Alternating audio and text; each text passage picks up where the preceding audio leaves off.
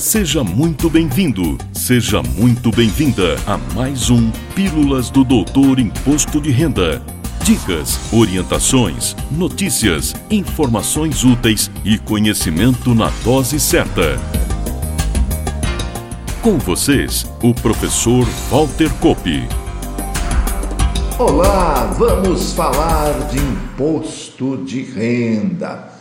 E como no início de 2024, juntamente com a chegada do aplicativo oficial da Receita Federal para controlar e calcular eventual imposto gerado em operações de renda variável, o REVAR, chegará também nossos cursos básico e premium de renda variável, decidi abordar o assunto.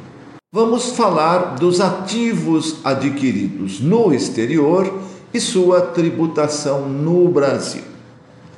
Vendi um lote de ações no exterior. É renda variável? Recebi dividendos de ações adquiridas no exterior. São rendimentos isentos? Antes das respostas e de entrar no conteúdo propriamente dito, deixo claro algumas abordagens que vamos adotar. Quando falo de um ativo adquirido no exterior, estou me referindo à compra do ativo diretamente no seu país de origem, através de uma intermediadora, de uma corretora. Não me refiro aos casos de BDR ou de ETF explico cada um desses ativos. Começo pelo BDR, que em inglês a sigla significa Brazilian Depositary Receipts, que são certificados que representam ações emitidas por companhias de outros países, companhias estrangeiras, mas que são negociadas aqui nos pregões da B3, da Bolsa Brasileira. São, portanto, tratados como operação em renda variável.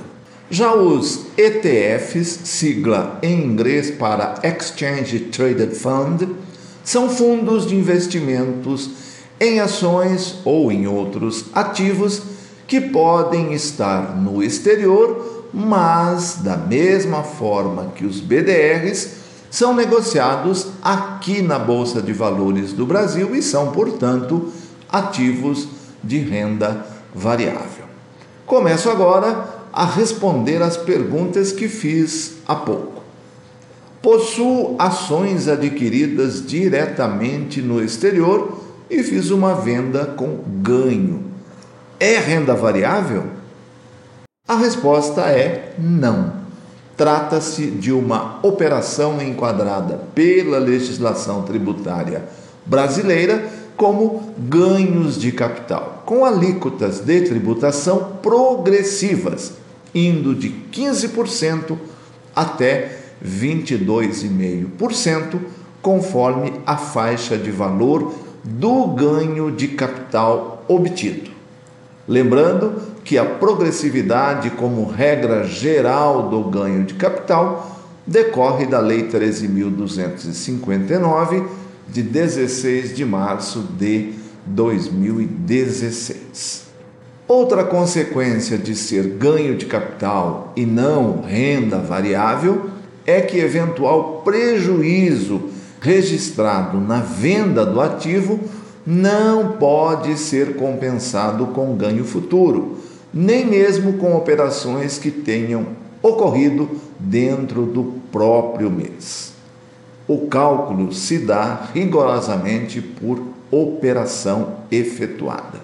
Ressalto que, existindo eventual acordo para se evitar a bitributação ou ainda tratamento recíproco entre o Brasil e o país de origem do ativo, eventual imposto pago no exterior pode ser compensado com o imposto gerado aqui no Brasil.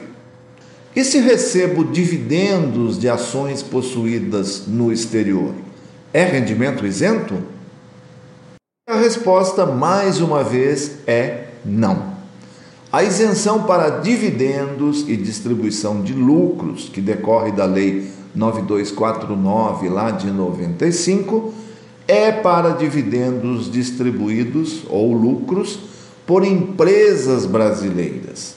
O dividendo ou qualquer outro tipo de provento recebido do exterior é tributável no Brasil como rendimento recebido no exterior e, portanto, sujeito ao recolhimento mensal obrigatório, o carnê-leão. Ou seja, vai para a tabela mensal com tributação progressiva pelo imposto de renda em até 27,5%. E como estou sempre atento às publicações sobre questões tributárias, encontro em minhas buscas ou me são enviados pelos seguidores e clientes diversos conteúdos sobre imposto de renda. A partir desses envios, me deparei com vídeos falando da tributação de proventos, dividendos e outros recebidos por investidores em BDR, ou seja, o papel foi adquirido aqui na Bolsa Brasileira, mas a ação que ele representa está lá no exterior. Volto a lembrar que, embora pareça ação, um BDR é um recibo, um certificado do ativo no exterior. Havendo pagamento de dividendos pela companhia emissora da ação representada pelo BDR, esse valor será tributável pelo carnê-leão, independentemente do seu montante. Como se trata de rendimento cuja natureza é tributável sujeito ao ajuste na declaração, ainda que não ultrapasse a primeira faixa da tabela mensal do imposto de renda e não vá gerar um DARF a recolher, quando do ajuste será somado aos seus demais rendimentos e, claro, tributado.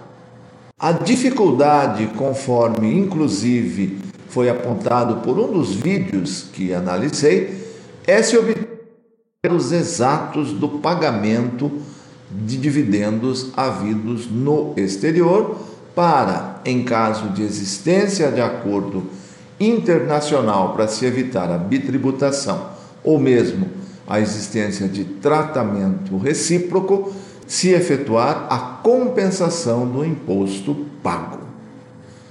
Caso eu consiga descobrir alguma informação adicional sobre como obter os dados detalhados do provento sobre BDR pago no exterior, compartilharei com você, atenta ouvinte, atento ouvinte. Por hora, para fins de observar as corretas regras de conversão de valores da moeda original para reais e utilização da compensação do imposto pago no exterior, sugiro a leitura da pergunta número 137 do Perguntão da Pessoa Física de 2023. Lá tem, inclusive, exemplos numéricos para ajudar o entendimento.